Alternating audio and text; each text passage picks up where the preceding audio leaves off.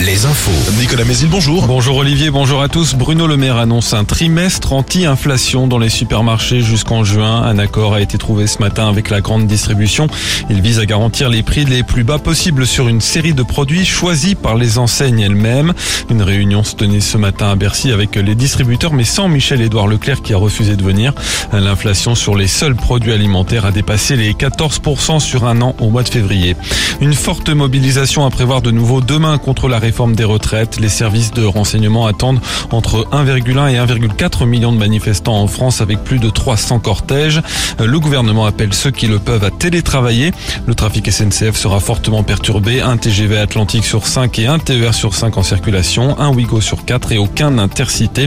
Les raffineries sont appelées à la grève dès aujourd'hui pour trois jours et les routiers aussi devaient entrer dans le mouvement aujourd'hui avec des blocages et des opérations escargots.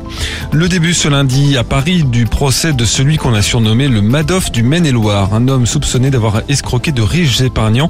Ce trader angevin aurait floué plus d'une centaine de personnes pour un préjudice estimé à près de 16 millions d'euros. Une cinquantaine de ses clients se sont portés partie civile. Son procès doit durer jusqu'au 23 mars.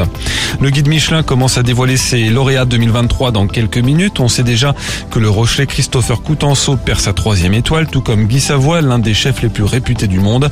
C'est la première fois depuis 2020 d'ailleurs que des trois étoiles sont rétrogradées.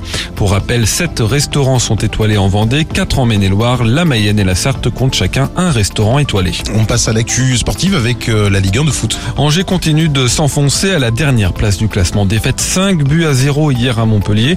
Nantes de son côté est 14e du classement, battu samedi par le PSG 4 buts à 2.